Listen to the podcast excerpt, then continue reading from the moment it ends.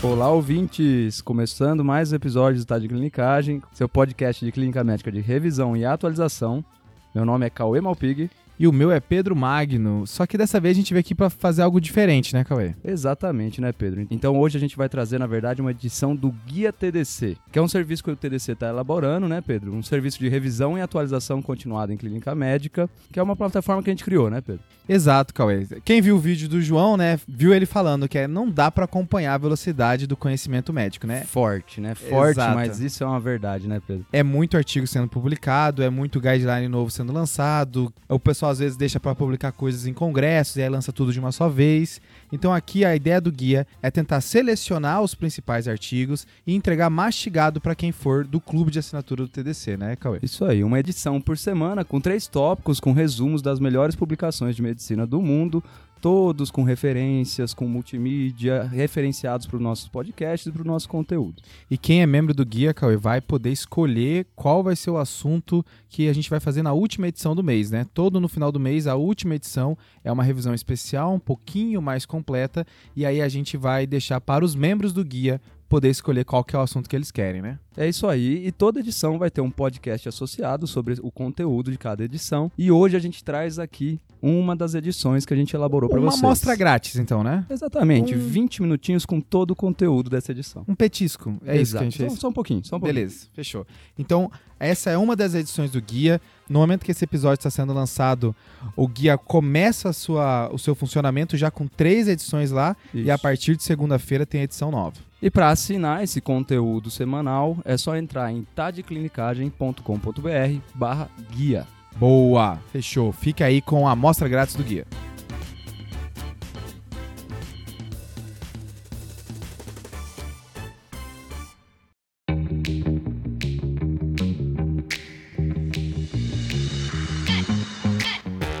Olá, membros, ouvintes e leitores do Guia TDC. Essa é a segunda edição desse serviço que veio para facilitar a sua vida e fazer você ganhar tempo com revisão e atualização baseada em evidências. Eu sou o João Mendes. Eu sou o Pedro Magno. E eu sou o Cauê Malpig. E a gente sempre faz um lembrete aí para você que está nos ouvindo que esse conteúdo também está disponível por escrito lá na sua área do membro, no nosso site. E que Por você- vezes mais completo também, né, João? Exatamente, com informações adicionais, tabelas, links e também com o espaço para você deixar o seu comentário, a sua sugestão ou crítica para a gente sempre melhorar o serviço. Boa. E hoje temos novidades, né? Vamos trazer mais três tópicos aqui para os nossos ouvintes. Dessa vez com caso clínico, né, Pedro? Vamos tentar ver se a gente consegue encaixar um casinho clínico aqui. Beleza, nessa edição então a gente vai falar de três coisas: hipertensão no paciente internado, Comum, pneumonia em organização criptogênica, top. Não Já- comum. já pesou, top. e um caso clínico de uma paciente com ataque isquêmico transitório e vegetações na válvula mitral. Exatamente, João. Ah, E a clínica médica veio forte. Mas aí, começando pelo primeiro tópico, hipertensão no paciente internado. Acho que eu nem preciso dizer que esse é um problema frequente, né? Quem já deu, acho que quem nem se formou já viu essa situação que tá aqui na enfermaria com um paciente internado por pneumonia, por uma pielonefrite, e aí você é chamado para ver porque a pressão dele está aumentada, o que muitas vezes está nos critérios para chamar o médico plantonista lá, independente do paciente estar sintomático ou não, etc, né? Agora, se por um lado o problema é muito comum, não tem nenhuma diretrizinha para guiar a conduta nesse cenário. E aí o resultado é que cada um faz o que quer e as condutas divergem muito, certo? A gente consegue ver isso até quando muda de região, né? Muda de hospital, por exemplo. Aqui no hospital é tal jeito, no outro hospital de outro. Bem divergente mesmo as condutas, dependendo do local onde você tá. E aí a consequência, Pedro, é que a tomada de decisão não é baseada no paciente que vai se beneficiar mais, é se baseada só num número, o que não se converte em benefício, né? Tem um estudo do BMJ de 2018 que viu que não houve associação entre intensificação do regime antihipertensivo e a probabilidade do paciente se beneficiar. Por exemplo, pacientes que tinham eventos cardiovasculares prévios, que tinham maior chance de se beneficiar, isso não se associou mais com eles e nem menos com pacientes com baixas chances de benefício, como por exemplo aqueles com câncer metastático ou com demência avançada. Isso é contraintuitivo, né, João? Porque quando a gente está falando de pressão elevada, né, quando a gente está pensando em desfechos a longo prazo, é realmente danoso para o paciente, né? E por que no paciente internado tratar essa pressão alta pode ser danoso? O primeiro passo é que a preocupação com esses pacientes ela não é infundada, ela de fato tem uma base. Esse Uhum. paciente que está no hospital por um motivo qualquer e é encontrado com uma pressão extremamente elevada, mesmo assintomático, ele tem maior mortalidade em um ano. Certo. Só que essa mortalidade é em um ano. Ele não tem um risco maior de ter um evento hiperagudo ali em horas, certo? Isso é uma coisa que vai demorar um tempo para acontecer. E do mesmo jeito, a sua intervenção ela não vai ter benefício agora. Você baixou a pressão dele e ele ia ter um AVC de manhã e você evitou isso, Uhum. certo? Então, você tem que fazer alguma coisa, mas não de maneira rápida. Essa pressão não precisa ser controlada em questão de horas. Esse é o primeiro ponto. E mesmo quando a pressão está maior do que 220 milímetros de mercúrio, a taxa de eventos em 7 dias não é muito alta, tá? Então queria marcar isso daí. Por outro lado, muitos estudos apontam que intensificar o tratamento antipertensivo na internação se associa a piores desfechos. Isso aqui eu não estou falando de um, não, estou falando de vários. Estudos publicados nos últimos anos no JAMA, em vários jornais de impacto, mostraram que intensificar o tratamento antipertensivo não se associou com benefício, mas na verdade se associou com malefícios como lesão renal aguda, síncope, distúrbio eletrolítico e maior chance do paciente internar novamente quando comparado àquele paciente que não teve o regime intensificado. Certo. E aqui também a gente tem que pensar que o paciente tem inúmeras etiologias para elevar a pressão dele durante a internação. E um outro grande problema é o questionamento com relação à frição adequada, né, João? Exato, Cauê. Beleza, então se o paciente está internado e ele fez uma PA elevada no meu plantão, o que, que eu tenho que fazer, João? Vamos lá então. Você foi chamado para ver um paciente com PA elevada. O primeiro passo é buscar lesões de órgão-alvo. Beleza, Ok. faz sentido, né? É, aqui, com a anamnese e exame físico, você já consegue excluir boa parte desses pacientes, tá? De vez em quando, um eletrocardiograma ou uma radiografia só para garantir. E esse paciente, como está internado, já deve ter alguns exames que vão te ajudar nisso daí. Ok. Se tiver tudo bem, Se tiver tudo bem, o próximo passo, o passo número 2, é procurar causas que aumentam a pressão arterial de maneira secundária. Tipo o quê, João? Aqui, Cauê, eu queria marcar dor, náuseas, abstinências, seja por álcool, por tabagismo, e uma reconciliação medicamentosa inadequada. Muitas vezes o paciente é visto no PS, alguém tem medo de sepse, tira o antipertensivo e esquecem de voltar. O que às vezes é até ok, né? O paciente às vezes vem com uma PA bem limítrofe, chega meio mal e aí agora ele começou a melhorar e tá na hora de voltar os remédios dele, né? Exato. A terceira etapa é naquele paciente que persistiu hipertenso Tá. e não está com lesão de órgão-alvo, você já fez o item 2, agora você vai fazer repouso. tá, beleza, Tá? entendi. Você vai garantir que esse paciente descanse no ambiente calmo. E por que, que essa intervenção é interessante? A gente tem um dado muito importante, que é que mais ou menos um terço desses pacientes, após 30 minutos de repouso, quando você reavalia a pressão, ela já caiu de maneira significativa, aí, uns 20 milímetros de mercúrio na pressão sistólica e 10 na diastólica. Então, isso é efetivo. Esse dado é inacreditável, João. A gente chegou a falar isso no episódio de hipertensão, episódio 133, e, e me impressiona muito. Um terço é um valor muito alto. Por fim, a quarta etapa, o quarto passo aqui é, naquele paciente que você fez o passo 1, 2 e 3, ele persiste hipertenso, primeiro, não faça medicação intravenosa e o que você pode fazer é considerar modificar o regime crônico dele, certo? A- aumentar uma medicação que ele já usava, se ele usava Lodipino 5, deixar Lodipino 10, fazer alguma coisa do regime crônico dele. Nada muito ousado, tá? Porque Tá. a gente sabe que isso não se associa com melhores desfechos. E o mais importante é garantir uma reavaliação precoce no ambulatório após a alta, que aí esse ajuste fino vai ser feito no ambiente adequado. Beleza, João. Então, só repassando aqui o passo a passo. Primeira coisa é a gente ver se tem lesão de órgão-alvo. O segundo passo é a gente procurar causas comuns de elevação da PA no, no hospital. O terceiro passo é deixar o paciente calmo, em repouso, por pelo menos 30 minutos e reavaliar. E o quarto passo, se persistir hipertenso, é a gente reavaliar as medicações vias orais dele e não fazer medicações endovenosas, né? Fechou, Cauê. Boa.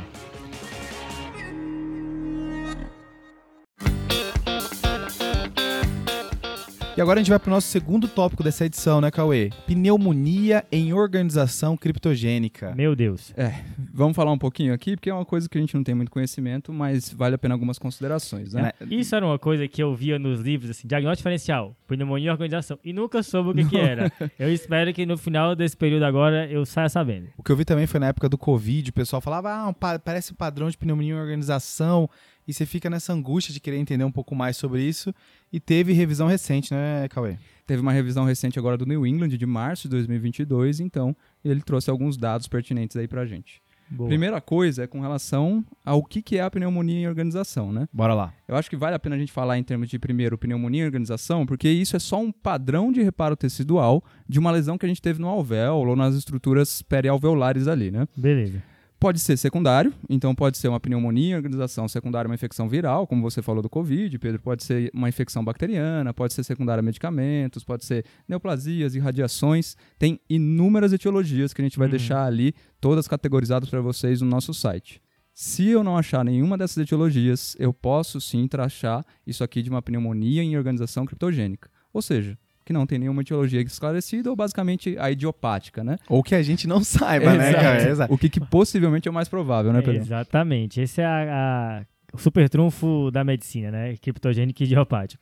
Mas assim, beleza, entendi o que, que é, mas como é que é a manifestação clínica quando eu vou suspeitar que isso está acontecendo? Então, João, eu acho que o principal, o, o principal paciente em que a gente deve suspeitar de pneumonia em organização criptogênica é aquele paciente que vem com um quadro de uma pneumonia, pneumonia infecciosa, mas que a gente dá antibiótico ele tende a não melhorar a longo prazo. Isso meio que se enquadra até num episódio nosso, que é o episódio 55, pneumonia que não melhora, né? Então, várias hipóteses diagnósticas é feitas nesse momento e pneumonia em organização é uma delas, né? Exatamente. E aí, só pra gente, além disso, quando a gente deve lembrar, como uma doença que acontece muito mais na quinta e na sexta década de vida, ela tem uma tendência, então, a ter uma evolução mais subaguda, um pouco mais crônica, e de sintomas mais prevalentes é tosse, só que é uma tosse seca aqui, em geral, ela não é expectorativa. É, é um paciente que vem com dispneia a longo prazo, que piora os esforços, e pode sim ter uma febre baixa que acompanha todos esses sintomas. Beleza, Gaui. Então vai ser um paciente que parece que tem pneumonia, mas estranhamente não está melhorando com antibiótico. Né? É Acho que mesmo. tem que evitar aquele arco reflexo de, aumen- de aumentar o espectro do antibiótico, né? Uhum. e de fato começar a pensar em outras causas. Mas assim, eu acho que na- falando em pneumologia, né, a imagem quase sempre ajuda a gente, né, o aspecto aí, seja no raio-x, na tomografia, com relação à pneumonia organizante. Tem algo que indique a gente, putz, isso aqui deve ser uma pneumonia organizante ou não? Vamos lá, João. Então aí é basicamente na tomografia, né? Na tomografia que a gente vai achar algumas alterações mais sugestivas, mas realmente que não são patognomônicas.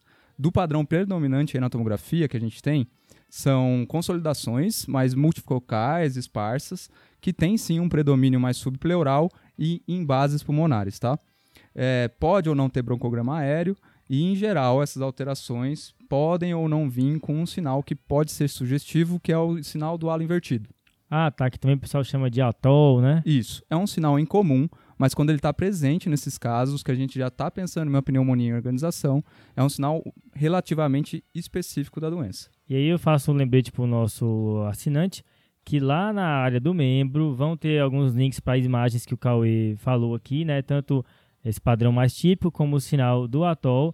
E assim, dá para ver que dá para confundir com pneumonia mesmo, né? Consolidação Uhum. com broncogama aéreo, meu amigo. E com esse quadro clínico de febre e tosse, todo mundo vai achar que a pneumonia é bacteriana na primeira olhar, né? Exatamente, João. E por isso que na maioria das vezes a gente vai ter que pedir um lavado broncoalveolar para esses pacientes, porque o motivo do lavado é para fazer diagnóstico diferencial. Então fazer diagnóstico diferencial principalmente com infecção, com pneumonia eosinofílica e hemorragia alveolar, que são coisas que o lavado pode induzir. Isso, inclusive, o pessoal cita no episódio de pneumonia que não melhora, né? Tem que fazer essa. abrir um pouco o diagnóstico diferencial. E a última coisa que é a biópsia pulmonar, que segundo a revisão que a gente citou, não é necessária em casos que a gente já suspeita do diagnóstico. A gente pode fazer um, um tratamento empírico com corticoide e observar as- a resposta desse paciente quando a gente já excluiu uma causa infecciosa. Caso o paciente não evolua conforme esperado, aí sim a gente pode ir para a biópsia. Até porque a gente está falando de uma consolidação no pulmão que está provocando tosse subaguda barra crônica. Uhum, Tem que pensar se não pode ser até um processo neoplásico de repente, né? exato. Se não melhorar com nada, né? Eu acho que tudo vai depender da dramaticidade do quadro, né? Quão grave o paciente está e da possibilidade de diagnósticos diferenciais estarem acontecendo, né? Em especial quadros infecciosos. né? Isso mesmo. E aí você já deu a pista do, do tratamento que é corticoide, né, Cauê? É, e aqui é o, o ponto interessante da gente realmente reconhecer essa doença. Por quê, Pedrão? Quando a gente está falando de pneumonia em organização criptogênica, ou seja, idiopática mesmo, ela tem uma resposta dramática à corticoterapia. Então, esses pacientes têm um prognóstico muito bom a longo prazo. E a recorrência é incomum, ocorrendo em menos de 20 a 25% dos casos em até um ano. E também outra coisa é que não deixa muita sequela quando tratada adequadamente. O prognóstico é bom. Exatamente. Show de bola. Fechou aí pneumonia organizante então.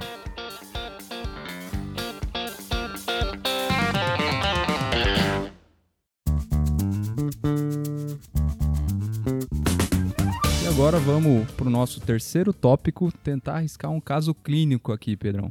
Exato, Cauê. O New England publicou um caso em abril de 2022 que tem alguns pontos importantes assim de aprendizado que eu acho que vale a pena a gente trazer aqui para quem tá acompanhando o guia. Certo. Cai bem no guia, né? Porque tem caso que ensina mais que um capítulo inteiro, né? Exatamente, João. Quer mandar o caso aí pra gente ver os pontos de aprendizado? Então, o caso é de uma mulher de 41 anos com um antecedente de hipermenorreia em investigação e uma anemia por conta disso, mas que não tinha história de medicamentos de uso crônico. Ela vem para o hospital depois de um quadro de disartria e paralisia facial central com início a uma hora. Na investigação imediata foi vista uma glicemia normal, a tomografia de crânio não tinha sinais de isquemia aguda ou sangramento, mas ela tinha alguns pequenos infartos de aspecto crônico localizados no tálamo à direita e no hemisfério cerebelar também à direita. Em 45 minutos que ela chegou no hospital, o quadro se resolveu completamente, ela ficou assintomática.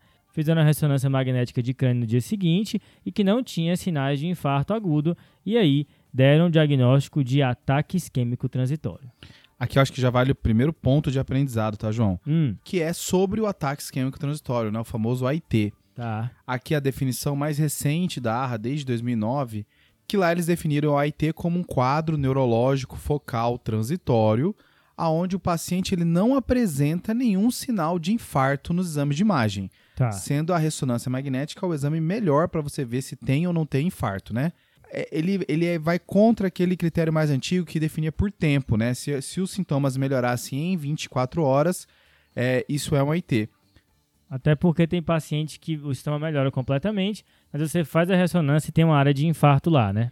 Exato, João. E aí, se tem infarto, não é mais AIT, isso já é um AVC mesmo, né? Que eles chamam de AVC minor, né, nesse caso. Exato. Então, essa é a questão. Você vai precisar tentar achar onde teve o sintoma transitório e não tem infarto. Mas, Pedrão, aí é na questão do AIT, né? Já que melhorou, a gente ainda precisa saber o porquê que ele aconteceu. Como que a gente parte para isso? Aqui, Cauê, a gente tem uma revisão recente do ARRA também, de 2021, que ele trouxe algumas condutas importantes que você deve tomar diante de um AIT, tá? Quais são elas? Principalmente em relação à profilaxia secundária, né? Que é o que a gente quer, que o paciente não tenha um novo AIT e principalmente um AVC de fato, né? Uhum. Certo?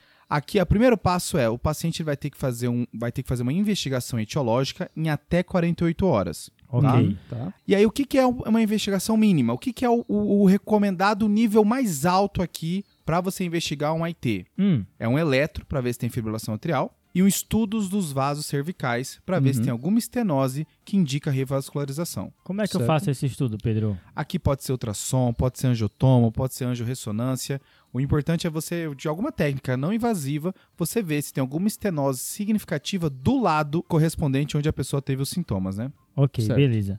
Ele também recomenda você fazer alguns exames básicos aqui de hemograma, função renal, ver a parte dos fatores de risco para ver se o paciente já tem alguma hemoglobina glicada mais estourada ou até mesmo alguma alteração de colesterol mais importante. É síndrome metabólica, né? Exato. Esse é o básico. Então, eletro, estudo da cervical e os exames de sangue gerais. E se não achar nada até aqui, Pedrão, o que mais que a gente pode fazer? Aí o próximo passo, Cauê, é fazer um ecocardio, tá? Na onde você vai tentar ver se tem algum trombo intracavitário, alguma coisa intracavitária que justifica esse quadro neurológico. Uhum. E também esse ecocardio pode ser feito com contraste, aquele famoso ecocardio com microbolhas, Microbolhas. onde Uhum. você tenta enxergar o forame oval patente. Certo. Que cada vez ganha mais relevância, né? Como causa de AVC ou AIT aí que a gente não descobriu na primeira avaliação. Além do ecocardio, nessa segunda prateleira de investigação, Tá também uma monitorização do ritmo cardíaco mais longa, né? Seja por um Holter ou até mesmo por aqueles testes que a pessoa fica mais de 24 horas checando o ritmo cardíaco. Uhum. E também você já começa a olhar com carinho aqueles quadros mais bizarros, onde você pede uma sorologia pensando que o paciente pode ser imunossuprimido, onde pode ter uma infecção do sistema nervoso central, ou uma vasculite do sistema nervoso central, estado de hipercoagulabilidade e por aí vai. Certo. Vamos voltar pro caso? Bora. Da parte básica, João, o que foi feito? Então, na investigação etiológica do evento, foi realizado um eletrocardiograma e uma angiotomografia, ambos normais. Contudo, no ecocardiograma transtorácico, eles viram espessamento dos folhetos da válvula mitral, assim como regurgitação nessa válvula. Por conta dessa alteração, fizeram um ecocardiograma transesofágico que viu algumas ecodensidades na válvula mitral que eles laudaram como vegetações. Só que aí coletaram as hemoculturas e vieram negativas, Pedro. Aqui é interessante, João, porque o paciente já tinha aqueles múltiplos infartos né, no cérebro, mostrando que parecia mesmo que tinha vários êmbolos chegando no cérebro, parecia mesmo uma causa cardioembólica, e que o eco corroborou essa hipótese. Parece então que tem uma vegetação lá. Só que quando eu estou diante de uma vegetação no eco e as culturas negativas, a gente consegue englobar isso numa, numa síndrome de endocardite com cultura negativas, que tem duas causas principais, dois grupos principais, que são as endocardites infecciosas que não cresceram na cultura e as endocardites não infecciosas. Só que aqui no nosso caso, a paciente não parece estar passando por um processo infeccioso, né? Ela não tem outros sinais de infecção, não sei se quadro neurológico, falando Uhum. um pouco contra essa hipótese infecciosa. E lembrar que lá no guia vai ter duas tabelas, uma com as etiologias de endocardite com cultura negativa que não cresceu o germe e a endocardite que realmente não é infecciosa, né? Eu acho que nesse caso é até a principal hipótese, né? Que deve ser uma endocardite não infecciosa aqui. E aqui os principais causas de endocardite não infecciosa é lúpus eritematoso sistêmico, síndrome do anticorpo antifosfolipídio e neoplasias, né? É, sendo que essas duas primeiras, essas causas hematológicas, geralmente o pessoal chama de endocardite Liebman-Sachs, né? Onde o paciente tem um quadro parecido com endocardite, mas devido a essa colagenose. Famoso endocardite Liebman-Sachs, né? Voltando para o caso, então, nos exames laboratoriais, fizeram sorologias para HIV, hepatite C, B, tudo negativo. Mas aí o VDRL veio positivo, sendo que o teste treponêmico veio negativo. E outra coisa também foi que o TTPA veio alargado. E aí, Pedro? Aqui, João, a gente já está se aproximando do fim do caso. Acho que o terceiro ponto de aprendizado que eu queria trazer aqui são causas de VDRL positivo, mas que não parece ser cifres, né? O antitreponema veio negativo, né? E aqui, aqui as principais causas elas vão ser divididas em causas precoces e causas tardias. Das Hum. precoces são as que são transitórias, né? Por exemplo, paciente que teve um quadro infeccioso, como endocardite, pode fazer um VDRL positivo. Gestação e imunização, vacina, também pode fazer um VDRL transitoriamente positivo. E das causas tardias? Das causas tardias, Cauê, vale que, novamente, lúpus eritematoso sistêmico e síndrome do anticorpo antifosfolipídios, Uhum. doenças hepáticas, HIV e usuário de droga injetável pode ter o VDRL positivo por um período mais prolongado, né? E agora, já avisando o ouvinte que vai ter o spoiler da resposta do caso da paciente, o que que deu, hein, Pedro? Aqui, João, somando tudo, né, fazendo assim o que, que bate com um quadro, bate com o outro, foi é, hipotetizado que a principal causa seria ou lúpus eritematoso sistêmico ou síndrome do anticorpo antifosfolípide. Pediram os exames e veio positivo para os dois, tá? Esse paciente confirmou o diagnóstico, lembrando que TTPA alargado também é uma característica da, da SAF, né? Aquela história do anticoagulante lúpico que aumenta o TTPA, mas paradoxalmente aumenta a chance de tromboses, né? E é legal porque essas duas doenças, elas parecem que andam juntas, né? Mas é, de fato, elas um- uma agrava a outra, tá? Quando eu tenho lupus e SAF junto, o paciente tem mais trombose e tem mais manifestações do lupus, só que elas não são grudadas. Eu posso ter SAF sem lupus, tá? Teve um trabalho interessante que ele acompanhou pacientes que tinham só o diagnóstico de SAF e viram se eles iam se permanecer só como SAF ou se eventualmente iam abrir um diagnóstico de lupus. Uhum. E 63% dos pacientes ficaram só como SAF mesmo. Poxa, Então não é obrigatório as duas virem juntos, né? é, se não encontrar, né, pode ficar tranquilo que isso não é tão raro assim, né? Exatamente. Fechou, pessoal. Então aqui é a nossa segunda edição do Guia TDC. Lembrando o nosso ouvinte que lá na sua página da área do membro tem informações adicionais, os links para os estudos que a gente citou, alguns gráficos, tabelas, tudo lá para complementar a sua revisão e atualização. Manda um comentário para a gente e divulga com alguém que vai se beneficiar também desse serviço, beleza? Boa, Beleza. falou, valeu, falou, valeu, falou. valeu, valeu. valeu.